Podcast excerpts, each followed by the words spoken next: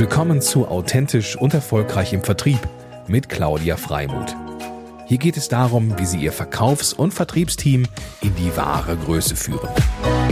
Und hier ist Ihre Expertin für authentischen Vertrieb, Claudia Freimuth.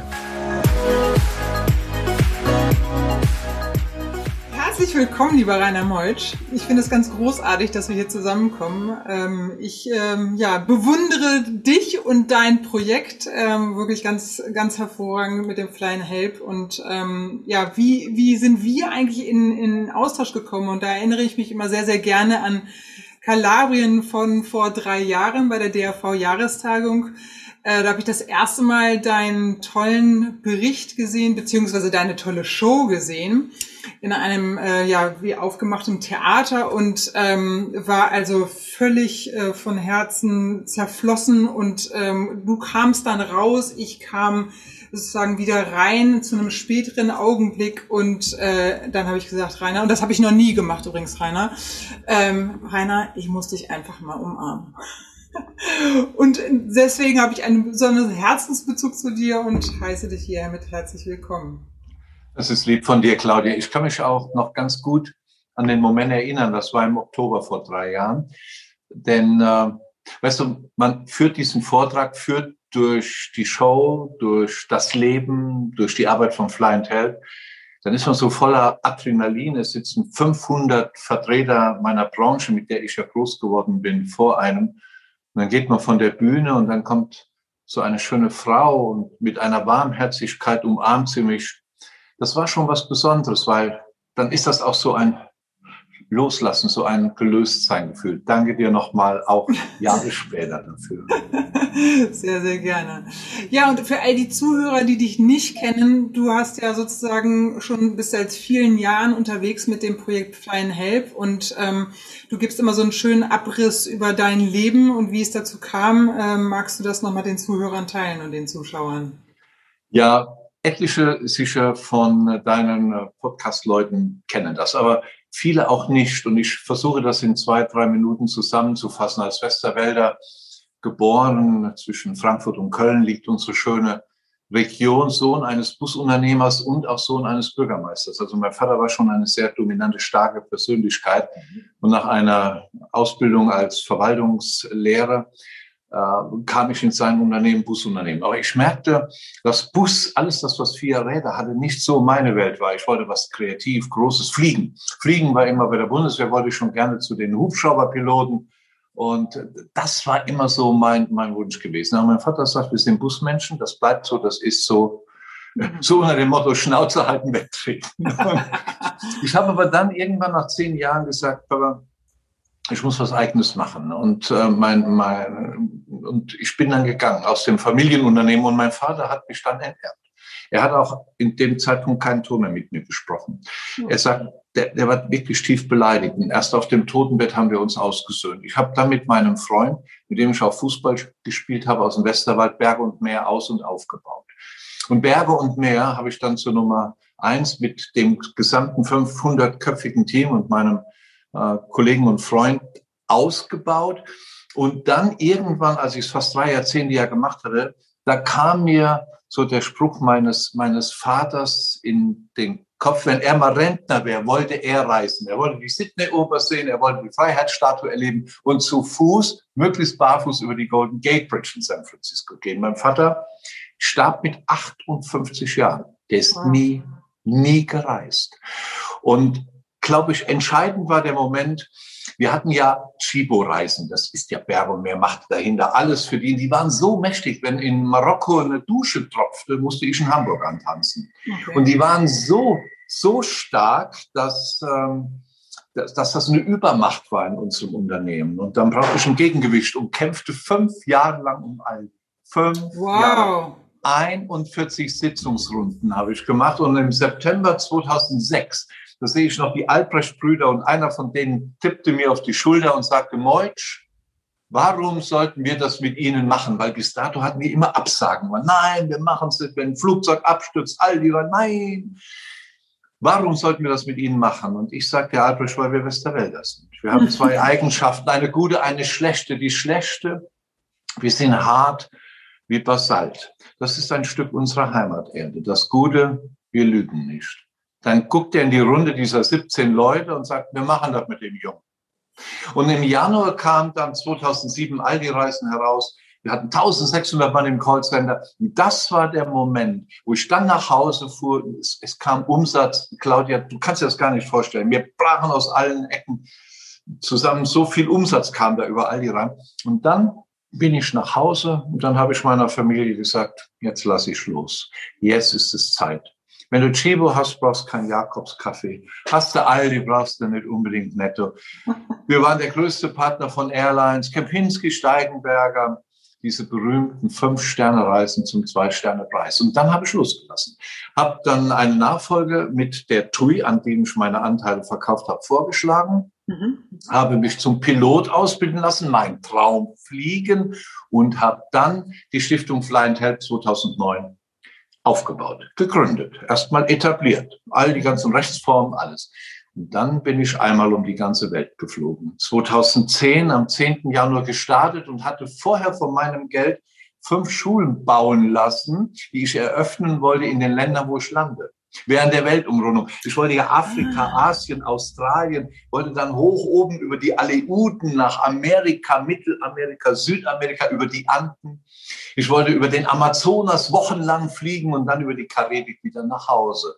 Es wurden dann 77 Länder in fünf Kontinenten und 108.000 Kilometer und 100.000 Hände, die ich geschüttelt habe. Und damals ging es noch mit den Umarmungen. Diese fünf Schulen, die ich dann eröffnet hatte, die erste in Ruanda am 26. Januar 2010. Ich glaube, diese Schuleröffnung hat mein Leben verändert. Tausend Kinder kommen, sehen mich. Ich war stundenlang gefahren mit einem Fahrer in die Hügel. Er öffnet die Schule und diese Berührung, dieses Schwarz auf Weiß, diese Hände, mhm. diese, diese Augen, das Strahlen, die Glückseligkeit haben mich zum Freuen. Das erlebte ich dann in Indien, in Indonesien, Brasilien, überall bei den Schuleröffnungen. Und ich kam nach einem Jahr gesund nach Hause. Zweimal hätte es mich fast das Leben gekostet durch, ja, durch Dinge. Ich glaube, da hat mein Vater die Hand über mich gehalten, der ja schon lange dann tot war. Nun, ich kam nach Hause und habe gesagt, das soll jetzt mein Leben sein. Ich hatte Karl-Heinz Böhmer kennengelernt durch meine Sendung Mein Abenteuer, die ich seit 35 Jahren bei RPR 1 mache. Und er hatte mich mal mit nach Äthiopien genommen und dieses was der Mann geschaffen hat, dann bau pro Jahr fünf Schulen jetzt mit Fly and Help. Du wirst wohl so viele Claudias und Norberts und äh, Hansens kennen, dass du diese Gelder nimmst, stellst dir ein Team zusammen, jetzt hast du Geld durch die Tour bekommen, dann kannst du deine Mannschaft privat bezahlen, so dass du dich hinstellen kannst, jeden Euro eins zu eins für einen Schulbau nehmen. Fünf Schulen pro Jahr, 20 Jahre, 100 Schulen, das sollte mein Lebenswerk sein. Das war mein Traum, aus einer Vision eine Mission machen. Und heute, Claudia, sind es im elften Jahr 450 Schulen geworden, die fertig sind, für 85.000 Kinder in insgesamt jetzt 45 Ländern Afrikas. Und ich möchte so weitermachen. Allein in diesem Jahr werden wir knapp 100 Schulen wieder eröffnen, trotz Corona und Pandemie. Ich mache es so lange wie es auch mich glücklich macht. Und die Arbeit macht glücklich. Ja, das ist ja einfach genial, genial. Und vor allem dieses, diese Ganzheitlichkeit dabei und dieses, also wirklich, es ist wirklich, es fühlt sich und hört sich einfach perfekt an. Und bewundernswert, dass du auch den Cut gekriegt hast, ne? Weil oftmals ist es ja, also von einem Unternehmen, was du selber aufgebaut hast, zu sagen, so jetzt lasse ich los. Äh, das ist ja eines der größeren Schwierigkeiten, die viele Unternehmer einfach haben, am, am Tage X zu sagen, so, jetzt ist äh, jemand anders dran oder jetzt ist eine andere Generation dran oder wie auch immer. Also da Hut ab für deine Konsequenz. Ja, und ich glaube, dass die Weltumrundung mir geholfen hat, diesen entsprechenden nötigen Abstand dann auch zu finden. Ich habe ja heute noch wirklich meine, meine Freunde und Kumpels sind ja noch Berge, mehr auch die Geschäftsführung. Das, mit denen bin ich ja groß geworden. Der Tim allein hat damals mein Auto zur Tankstelle immer gefahren und äh, der war immer länger weggeblieben. Und ich sage immer, wo bleibt denn der? Aber ich hatte damals ein Cabrio und der hat dann immer gegönnt, auch mal einen kleinen Ausflug mit dem Cabrio zu machen. Aber die sind heute an der Spitze und das sind einfach die Menschen, denen ich das vertraue. Und es sind ja auch Arbeitsplätze hier im Westerwald geschaffen worden. Und die haben das wunderbar erhalten. Und ich bin wirklich stolz auf die, die es jetzt heute machen dort. Ja, großartig. Und ähm, ich sag mal, wenn man so viel Erfüllung, weil du hast auch in einem Satz hast du mal gesagt, dass, ähm, dass ich sag mal so nichts ist schöner als ähm, so Menschen äh, zu sehen, die sich da weiterentwickeln oder die oder oder eben dafür zu sorgen, dass sie Bildung erhalten. Ähm, und äh, ich sag mal so, dass äh, mit mit diesem mit dieser Vision oder mit dieser Mission muss es ja das ist ja ein Erfüllungsoverflow, hätte ich was gesagt. dass wenn du sozusagen so viel Wert schaffst und so viel Nutzen, das ist ja ähm, einfach großartig. Gibt es da noch offene Wünsche? Also ist das äh, oder ist es tatsächlich auch, hört sich das vielleicht auch leichter an, als es ist? Ähm, dass du dieser Weg, weil der fühlt sich eben so perfekt an, ähm, aber wo sind so sehr deine Herausforderungen oder was, wie können wir halt auch als Zuhörer vielleicht äh, dich da auch unterstützen? Ähm. Das ist ja auch, Claudia, ein langer Weg bis dahin. Wir sind hier mhm. jetzt elf Jahre. Ich habe an vielen Erfahrungsecken ja Erfahrungen gesammelt. Am Anfang, wie kommst du an die entsprechenden Projekte in den Ländern? Wir bauen ja immer da, wo eine Kommune, ein Dorf in einem Entwicklungsland keine Schule hat oder eine eingefallen oder ein Erdbeben da war dass man dort wieder eine Schule errichtet oder wo Kinder zehn Kilometer gehen mussten bis zur nächsten Schule. Die sollten ja im Dorf und nicht vergewaltigt werden auf dem Schulweg, nicht getötet werden von einem wilden Tier. Das waren ja die Ausgangspositionen. Und wir bauen ja immer in Dörfern, wo die ganze Dorfbevölkerung mithilft zu bauen. Wir bauen nach UN-Normen und der Staat finanziert die Lehrer. Das ist ein Generationsvertrag. Ah. Und das muss immer Englisch und Hygiene gelehrt werden. Weil Hygiene ist auch Verhütung und auch Hände waschen und wie gehe ich mit Pandemie um. Das muss gewährleistet sein und das Dorf baut mit. Und das ist der wichtige Aspekt, wir bauen immer mit Hilfsorganisationen, die in dem Land länger als 20 Jahre tätig sind und deutsche Strukturen haben. Mhm. Welthungerhilfe gibt mir ihre Mitarbeiter, ihre Architekten, Ingenieure gratis. Oh, die besorgen das alles vor Ort. Die kontrollieren auch die Nachhaltigkeit. Und wir überwachen die Nachhaltigkeit. Ich habe drei Leute, die reisen nur in der Weltgeschichte rum und kontrollieren, dass die Schule kein Fenster kaputt hat, dass die Wassersysteme laufen. Wenn ich eine Schule eröffne, ich habe selbst 325 Schulen eröffnet, leider letztes Jahr, dieses Jahr ist das mit dem Reisen ja auch schlecht. Ich mache dann eine Ansprache. Das sind tausend Leute, ganze Dorfbevölkerung, die Schüler, Pfarrer, Politiker, Bürgermeister, alles da. Und dann sage ich, ähm, ich komme wieder und werde sehen, ob die Schule in Ordnung gehalten wurde, Fenster in Ordnung, die Wassersysteme laufen, die Toiletten gepflegt wurden, die wir gebaut haben. Und wenn das gut ist und ihr mehr Kinder habt, baue ich einen neuen Trakt dran durch die Spenden, die Fly and Help macht. Und dann wechsle ich schon die Mimik und sage, wenn ich wiederkomme und sehe, dass die Scheiben brüchig sind, das Wasser nicht läuft, die Toiletten verdreckt sind, dann nehme ich euch die Schule wieder weg. Mhm. Dann ist Totenstille. Toi, toi, toi, haben wir nicht machen müssen. Ich würde es aber tun. Und deshalb ist unser System wirklich, wie sagte jetzt äh, mal jemand von dem deutschen Spendensiegel, das wir haben, und wir gelten da wirklich als eine Vorzeigestiftung. Es ist perfekt. Aber diese Perfektion ist natürlich durch das Zusammenspiel von vielem gekommen. Dass Guido Westerwelle mir damals erlaubt hat, in den die Auslandsbotschaften von Deutschland zu nutzen. Die Botschafter unterstützen mich, die geben mir ihr Auto, ich kann da hinfahren, die kontrollieren mit und die Hilfsorganisation. Das ist ja ein Zusammenspiel von vielen.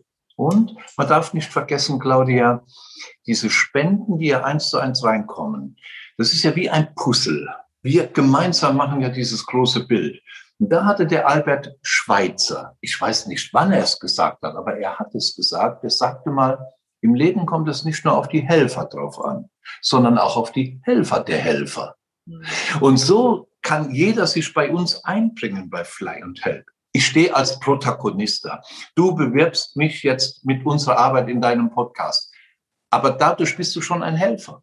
Weil irgendeinen erreichst du, dessen Herz du erreichst. Und, und der wird uns unterstützen. Und es gibt keine kleine oder große Spende. Es gibt nur die Spende. Ob einer eine ganze Schule für 50.000 Euro gibt und sein Name an der Schule angebracht wird oder das Kind, das Neunjährige, gibt mir fünf Euro und sagt für die Kinder Afrikas. Das zusammen ergibt auch wieder eine Schule, die ja. vielen Kleinspenden. Das ist ein sehr, sehr schöner Ansatz, äh, weil es sozusagen auch einem den Druck nimmt, ne? Ähm, ich sag mal, immer groß spenden zu müssen, sondern eben klein hilft bei dir, weil du ja eben auch eins und eins weitergibst. Das ist ja sozusagen auch ein großer Asset. Und vielleicht nochmal, weil wir ja im Mutmacher-Podcast sind für authentischen Vertrieb, wie ich so schön nenne. Und wenn ich mir vorstelle, dass ich sozusagen äh, from the scratch, wie es so schön im Neudeutsch heißt, ähm, etwas neu initiieren muss, ähm, da muss man ja wirklich auch ein Netzwerk spinnen. Oder wo ist da sozusagen die Empfehlung seitens der Hörer, wo fängt man an? Also, weil das ist ja auch ein Gebiet, klar hat dem Berg und Meer geholfen, aber du musst ja auch im Grunde neu eruieren und neu an Kontakte kommen. Wie, wie hast du das gewuppt? Ja, und da denke ich wirklich in der Erinnerung an meinen besten Freund Paul, der leider vor wenigen Tagen verstorben ist. Mit ihm bin ich durchs ganze Leben gegangen. Und Paul sagte mir damals, er ist zehn Jahre älter als wie ich gewesen. Wir haben über 100 Reisen gemeinsam gemacht. Wir haben das ganze Leben zusammen gelebt. Und der Paul sagte mir damals, wie ich 17 war, da war er 27 und da fing ich in seiner Diskothek an als Disc-Jockey. Das sagte er mir damals und hör dir immer die Wünsche der unserer Gäste an. Hör erst mal zu, bevor du im Mikrofon was schwätzt. War so Westerwelle Dialekt. Und das muss immer dem Fisch schmecken, der Köder, nicht dir. Du musst nicht die Musik laufen lassen, die dir gefällt. Rolling Stones oder Beatles oder Jethro Tull oder was auch immer. Hört die an, was die wollen. Mhm. Und das war so ein Lebensweisheitssatz von Paul. Und ich habe immer hingehört. Und durch dieses Hinhören bin ich auch eingegangen auf die Menschen. Ich habe mich im Internet informiert, was du machst. Du hattest im November oder Dezember mal einen Podcast. Da hast du das eigentlich auf den Nagel auch gesagt. Das, was man selbst sagt, weiß man ja. Das, was andere sagen, ist neu für einen. Und daraus, aus diesem Mix, daraus ergibt sich das Positive nach vorne. Man muss ja nicht alles umsetzen, was man hört. Also sind viele Weisheiten oft drin und viele Hilfsstellungen. Und das hat mir im Leben geholfen. Ich habe dadurch, glaube ich, an meiner Empathie auch gearbeitet und an der Authentizität. Der Paul hatte noch was gesagt. Ich weiß das noch genau. In der Diskothek war mal der Lord Uli von den Lords. Die Eltern kennen die Gruppe. Und ich war auch ganz aufgeregt und ich, ich, ich, weiß gar nicht, ob ich einen Ton übers Mikrofon drüber kriege. Da hatte der Paul zu mir gesagt, ach, weißt du, Rainer, nackig sind sie alle gleich. auch der Satz hat mir geholfen, Claudia. Ich, ich respektiere, aber letztlich ist, endet das Leben tödlich und wir sind alle eine gewisse Zeit auf der Welt.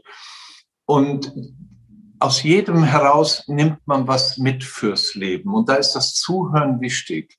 Und man darf, man muss sich die Menschen wirklich immer als Mensch vorstellen und nicht in seiner Funktion. Und das hat mir geholfen. Dadurch habe ich viele Wege geebnet bekommen. Ich habe viele Türen geöffnet bekommen. Der eine sagt es dem anderen.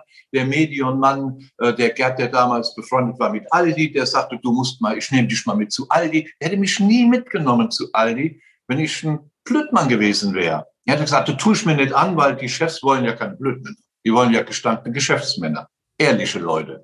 Und das ist wichtig. Die Menschen in deiner Umgebung, die dich ja auch mitformen, die bringen auch nachher den Erfolg mit sich. Und das ist ein Vertriebsthema. Mhm. Deshalb zuhören, Zeit nehmen, verweilen, keinen Stress machen. Was ich sage dir jetzt auch nicht, ach, ich muss aber jetzt gleich unbedingt weg, lass uns schnell einen Podcast machen. Ich mhm. lasse das treiben, wie du fragst, gebe ich die Antworten und das muss zeitlos sein. Mhm. Man darf nicht im Zeitdruck mit Menschen sich begeben. Das ist nicht gut. Das ist ein wunderschöner, ähm, wunderschönes Thema und ich ergänze das nochmal, ähm, weil Zuhören ist wirklich auch eine der wichtigsten ähm, ja mal Fähigkeiten und Zuhören ist auch nicht gleich Zuhören. Zuhören ist, wie du sagst, es ist sich einlassen auf, also komplett bei jemandem zu sein. Und ich würde sogar noch steigern mit nicht nur mit den Ohren und den Augen zuhören, sondern mit dem Herzen zuhören und weg von seiner Geschichte kommen, hin zu der Geschichte des Gegenübers, um wirklich das wahre Interesse für ihn zu haben. Und das finde ich so enorm wichtig ähm, bei allem, was wir tun. Deswegen ist für mich Verkaufen oder Vertrieb tatsächlich auch eine, eine Fürsorgesache. Also es ist eine Fürsorge, die ich betreibe für mein Gegenüber, um genau hervorragend ähm, zu erfassen mit Fragen, ähm, den Bedarf zu erfragen, was wünscht er, was möchte er und wo will er hin und wie kann ich das matchen? Ne? Also wie kann ich sozusagen meine, meinen Mehrwert geben dafür, damit er größer wird oder sie. Äh, insofern, ähm, ja, ein wunderbarer genau. Aspekt, der total ähm, eigentlich ja so simpel ist, ähm, aber dennoch irgendwie gerne übersehen wird, weil wir eben sehr, sehr viele Ablenkungen haben. In der Tat, du bringst den Nagel auf den Kopf. Ja. Und ähm, wenn wir jetzt mal gucken, also mal zurück zur Geschichte, äh, Fly and Help, ich finde es ja auch sehr, sehr ähm, gut oder sehr auch schlau, ich sage jetzt mal, die ähm, Kooperationspartner vor Ort in den Ländern zu nehmen, die eben diese deutsche Struktur haben, auf der einen Seite, weil sie Verständnis haben oder die Kommunikation, die Zusammenarbeit erleichtert, aber auch gleichzeitig höre ich raus, dass die ja etabliert sind ähm, in dem System. Weil ich habe mir auch vorgestellt, mein Gott, wenn man sozusagen als, als Ausländer in das Land kommt, ja. dann, dann hat man ja eine andere, eine andere ähm, Sichtweise seitens des Landes. Das ist ja erstmal ein Fremder, der vielleicht wohlwollend entgegengenommen wird, weil er irgendwie etwas entwickeln will. Ähm, aber wie sind denn deine Erfahrungen zu dieser Systematik? Ist das ähm, sprich deutsche Kultur und vor Ort, vor Ort eingebunden sein, hat dir wahrscheinlich enorm geholfen, um recht produktiv auch voranschreiten zu können, oder? Ich habe ja mit Absicht deutsche Organisationen gewählt, weil ich ja in, in dem Deutschtum, wenn man das mal so nennt, liegt ja auch eine gewisse Fürsorge und Gradlinigkeit und Made in mhm. Germany ist ja nicht umsonst auf der Welt anerkannt. Diese Organisationen, die haben die politischen Strukturen vorbereitet in den Regierungen. Die kennen die alle, den Bildungsminister, den Innenminister, diese Sekretäre, die Staatssekretäre, wie gebaut werden kann, was gebaut werden kann, weil wir ja meist nach UN-Normen bauen, immer mit Material des Landes, nie was Ausländisches, noch nicht mal mit den Lehrern. Und ich besuche diese Projekte. Ja, mit mir kann man ja reisen. 24 Leute nehme ich ja maximal mit, bin 260 Tage dann, wenn man reisen kann, unterwegs, um die Schulen zu eröffnen. Mit mir reist man. Und da, war, da fällt mir auch der, der Satz von Norbert Fiebig an. Der war mit mir in Ruanda und hat mehrere Schulen dann eröffnet. Und der sagte, wie du mich am Flughafen empfangen hast, hast du zu mir gesagt, äh, das wird die Reise deines Lebens. Mhm. Und zum Schluss nach elf Tagen sagt der Rainer, es war die Reise meines Lebens. Die Menschen sehen dann, wo das Geld hingeht, wie stringent wir damit umgehen, wie wir in Stufen bezahlen, wo wir nicht in Ländern sind, wo der Korruptionsindex ganz oben ist, dann machen wir das nicht. Wenn nicht nachvollziehbar ist, wo das Geld hinläuft. Wir geben der Name einen Schulen nach den Spendern oder nach vielen Spendern. Jetzt bei Clubhaus haben wir 120 Spender gehabt. Die Namen werden auf einer Pergamentpapierrolle alle aufgeschrieben, die gespendet haben. Und die wird mit eingemauert an, an dem Eingangstor dieser Schule. Und jeder, alles kann man im Internet bei Fly Help nachlesen. Kuratoriumsprotokolle, Geschäftsberichte. Transparenz ist das A und O. Und da helfen uns die deutschen Strukturen im Land, die deutschen Strukturen in Deutschland die ich noch nochmals betont, alle privat bezahle oder Sponsoren das machen. Ich kann das auch mir erlauben, Claudia. Ich habe die Firma gut verkauft und ich habe auch nur ein Leben. Ich kann auch nur ein paar dieser Hemden tragen oder diese Jeans oder die Schuhe oder das berühmte Wiener Schnitzel essen. Mhm. Jetzt geht das Geld dahin zurück, wodurch ich ja auch vermögend wurde. Zu diesen Menschen, wo Tausende nach Kenia, Tansania, Namibia gereist sind. Das geht jetzt zurück. Und trotzdem, ich bin ja glücklich mit dem, was ich mache. Ich definiere Glück ja nicht über Geld. Ich definiere ja Glück über Momente äh, des Kennenlernens, deine warmherzige Umarmung, damals im Oktober vor drei Jahren in Kalabrien, das sind doch glückliche Momente. Den Kindern in die Augen schauen, Menschen mitzunehmen, denen zu zeigen, was da passiert. Das, das prägt auch Demut. Ich war vorher gewohnt, wenn ich mit Bären mehr irgendwo hinflog, Steigenberg, durch die Chisui, war ich im Flieger durch die Business Class. Es war ja Gewohnheit, fünf Sterne, zwei Sterne Qualität, größter Partner überall. Jetzt bin ich glücklich, wenn ich einen Schlafplatz bei den Benediktinern bekomme, wenn ich unter meinem Tragflächen, meiner Sportmaschine mal verweilen kann und noch mal schlafen kann. Mhm. Das macht mich glücklich. Mhm. Und neulich sagte meine Tochter so schön, Papa, du riechst, da war ich in München gewesen und war in einem Zwei-Sterne-Hotel und sagt zu meiner Tochter Cecina, du, das ist so toll und die Farben an der Wand, die haben so eine schöne Lampe und äh, wie schön die das eingerichtet haben. Das sagt die Papa, das ist schon erstaunlich. Früher riechst du uns von den Sweden an und warst begeistert. Und jetzt bist du glücklich, wenn du in einer Zwei-Sterne-Pension bist. Und diese Demo, das hat mich geprägt durch meine Erlebnisse. Das ja, toll. Und ähm, apropos Glück und ein, ich glaube, ein besonderer Moment hat dich ja auch geprägt, um letztendlich auch Fly and Help, ähm, ich mal ins Leben zu rufen. Und ich meine, das war ein, ein, ein Austausch oder eine Begegnung eines kleinen Jungen, von dem du mal erzählt hast. Äh, magst ja. du das nochmal teilen? Ja, es gibt zwei Jungen, die ich ah. Einmal vor 15, 16 Jahren, keine Ahnung, war ich in Amman in Jordanien und sah einen kleinen 8- oder 10-Jährigen mit einer Kalaschnikow morgens um 10. Ich spreche ihn an, ich war beruflich da, vom Berg und Meer. Hey, was machst du da? Du musst an die Schule. Du hast eine Kalaschnikow um Hals. Und er sagt, ich gehe nicht in die Schule, der Papa hat das Geld nicht. Papa, wir haben das Geld nicht. Ich schieße gegen die da hinten, Israelis. Da, da war bei mir gewachsen, wenn, wenn, wenn ich mal zu Geld komme, werde ich Kindern zur Bildung verhelfen. Ich möchte, dass jedes Kind das Recht auf eine Bildung hat. Rechen, Lesen, Schreiben, selbstbestimmtes Leben, Leben nicht Despoten, irgendwelche Diktatoren oder Kommunisten in die Hände fallen und nur Vorgaben von denen erfüllen. Nein, selbstbestimmt. Nicht übers Mittelmeer fliehen müssen, um ein gutes Leben zu haben, sondern im Land bleibt, wo Familie ist, Freunde sind da, sind sie glücklich. Man muss denen das Rüstzeug mitgeben. Das war der Moment, warum ich bei der Weltumrundung Schulen gebaut habe. Alles hat seine Berechtigung. Aidshäuser, Frauenhäuser, Krankenhäuser. Ja, ich baue Schulen. Mhm. Das zweite Erlebnis, was, was so schön dokumentiert den Erfolg unserer Arbeit. Es war in Ruanda vorletztes Jahr dann bin ich bei einer Schule, tausend Kinder und hatte ein Mikrofon von RTL dabei. Da war ein Kameramann und ein Journalist von RTL. Und der, ich nahm mir das und gehe mit dem Mikro hin zu den Kindern und frage, was sie werden wollen. Und dann sagen die Menschen Nurse und Teacher, Krankenschwester, Lehrer. Und ein Junge sagt Policeman. Und dann kommt da so ein kleiner Steppke, ich sehe den noch mit einem Anzug, so ganz selbstgemachten Anzug von der Mama mit einer Krawatte, weißes Hemd, ein bisschen verschmutzt sagt dieser Junge, Sir, I like to be the president of my country. Ich sag, Schuhe, alles lachte. Dann sagt er in einer Miene, yes, sir, and then I help my people. Hm. Das ist Gänsehaut. Hm. Und das ist der Lohn meiner Arbeit, unserer Arbeit. Dieses Wir, wir machen das vom hm. Flying gemeinsam. Und das Glück, Claudia, was du aussendest, das kommt wirklich tausendfach zu dir zurück. Ja, das und kost, ist tatsächlich. Und kostet nichts. Ja, ja, ja, das ist wirklich ein guter, guter Punkt. Weil wenn du, das hat auch was mit ein bisschen mit mit Selbstcare, also mit Self-Care, mit ähm, ja Aufmerksamkeit für sich. Was braucht man? Was macht was macht einen glücklich und dem auch nachzugehen? Weil oftmals sind wir doch sehr stark in einem Hamsterrad, ähm, ohne eigentlich wirklich darauf zu achten, was wir brauchen. Und damit beginnt es äh, mit einem Stück weit Aufmerksamkeit für sich, um dann auch der Welt ein Stück weit etwas wiedergeben zu können.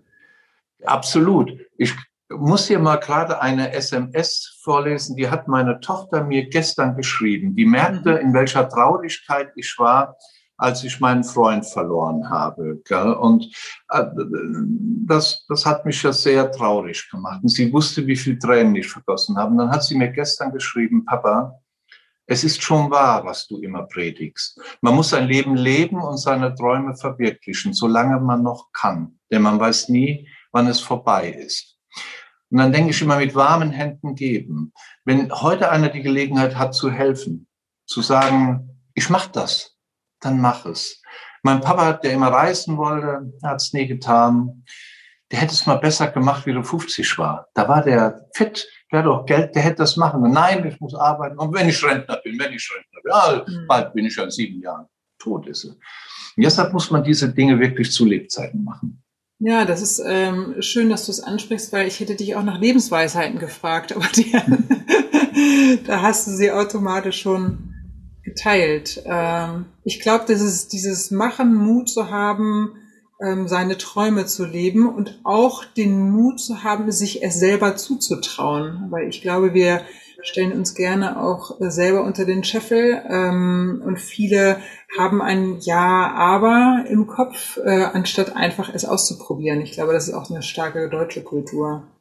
Ja, weißt du, Claudia, ich bin nach der Weltumrundung, nach der Weltumrundung hat meine Frau, mit der ich 35 Jahre zusammen war und die ich über alles geliebt habe, sagte mir, dass sie sich von mir trennen wird. Sie wird ein neues Leben beginnen und da war auch eine neue Liebe. Also war in ihr die Liebe gegangen und in mir war sie ja noch so tief drin. Ich habe ja Jahre gebraucht, bis ich darüber hinweg war. Ich glaube, dass Flying Help mir auch geholfen hat, darüber hinweg, dass ich dann ab 2011 mich so engagiert habe und wie meine Mutter immer sagt, dein Papa wäre auch stolz auf dich. Das war schon ein Erlebnis, was mich geprägt hatte. Ich habe aber dann auch lernen müssen, das war ja, ich nenne es mal die erste große Niederlage in meinem Leben. Ich kriegte die Liebe nicht mehr zurück, auch wenn ich es noch Monate versucht hatte, aber sie war gegangen. Da musste ich auch mitleben. Und nicht der hat verloren, der fällt, sondern der, der nicht wieder aufsteht. So schwer das auch ist auch meine Mutter oder meine Freunde, das Leben geht weiter. Ja, es geht weiter, es geht halt anders weiter. Und dieses anders meine ich damit, man lernt aus der Vergangenheit, aus den Erfahrungen.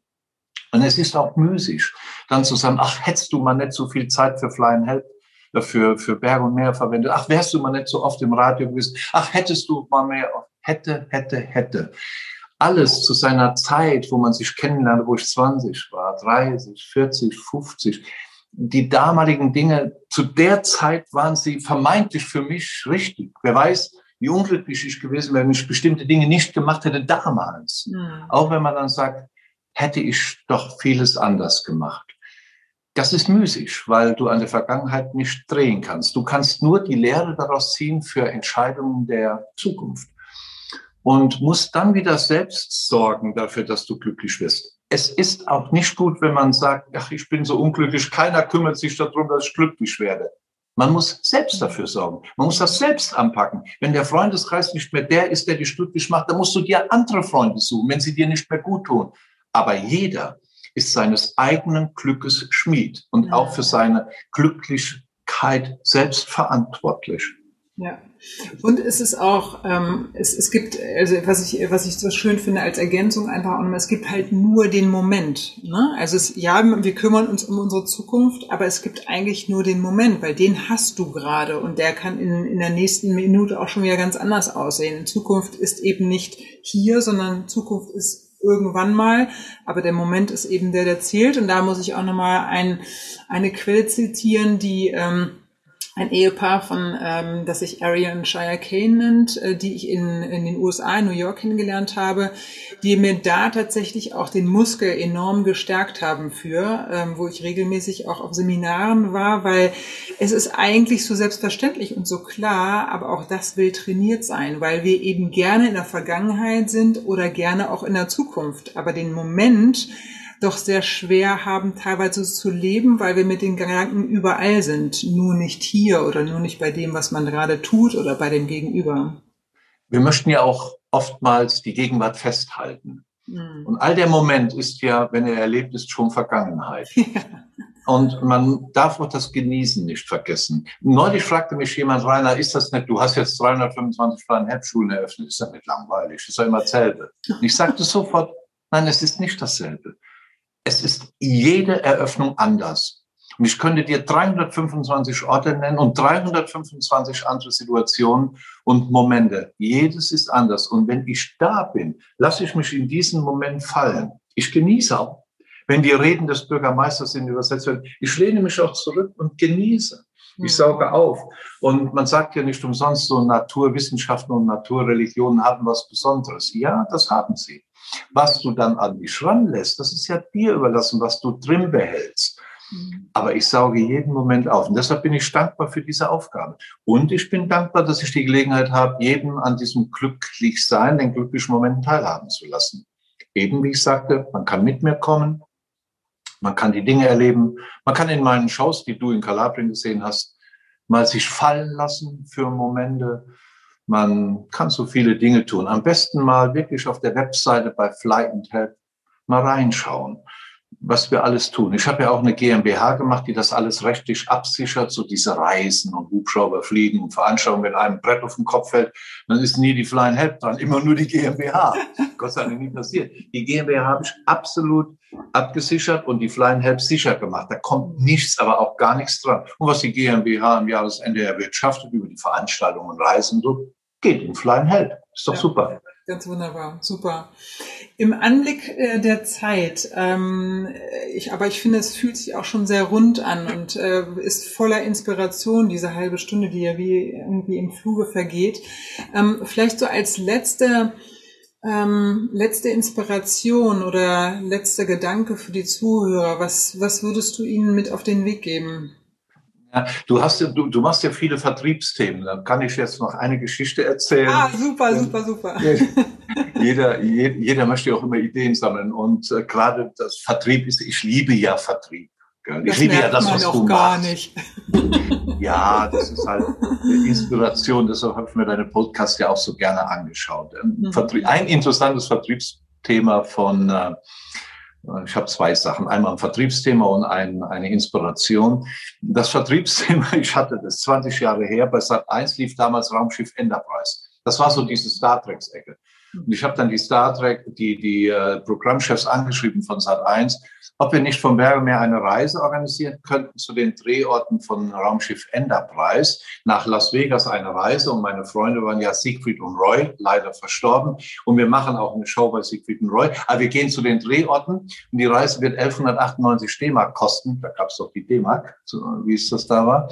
Und, und wenn sich jemand verkleidet in Form eines Captain Kirk oder eines Spocky mit den Ohren, dann lassen wir 200 Mark Reisepreis Nachlass. Also 9,98 dann.